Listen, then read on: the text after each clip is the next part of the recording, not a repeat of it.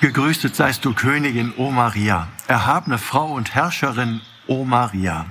Freut euch, ihr Cherubin, Lob singt ihr Seraphim, grüßt eure Königin, Salve, Salve, Salve, Regina. Mit diesem alten bekannten Marienlied starten viele Christen in den Monat Mai, der ja auch als Marienmonat bezeichnet wird. Selbst wenn manch einer gar nicht mehr vor Augen hat, dass mit den Cherubin und Seraphim die höchsten Gott dienenden Engel gemeint sind, so stimmen sie doch gerne in diese alte, vertraute Melodie mit ein.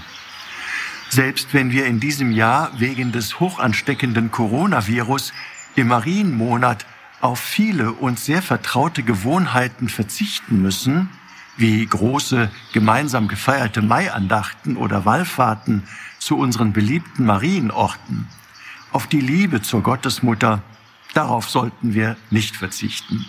Seit Jahrhunderten finden viele Menschen über Maria, die Fürsprecherin und Trösterin, einen Zugang zu ihrem Sohn, zu Christus.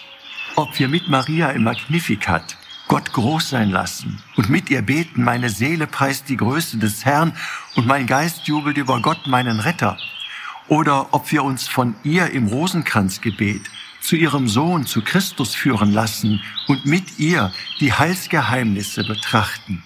Wir sollten in diesen schwierigen Zeiten ganz einfach nicht auf das Gebet und auf die Verehrung Mariens verzichten. Den Rosenkranz zum Beispiel, den kann man immer und überall beten.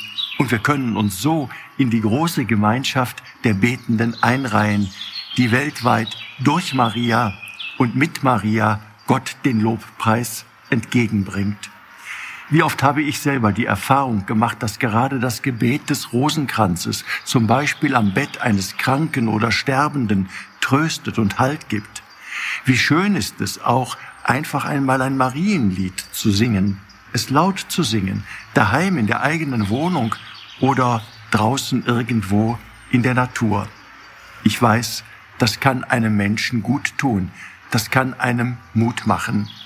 Mein Lieblingsmarienlied ist übrigens Segne du Maria.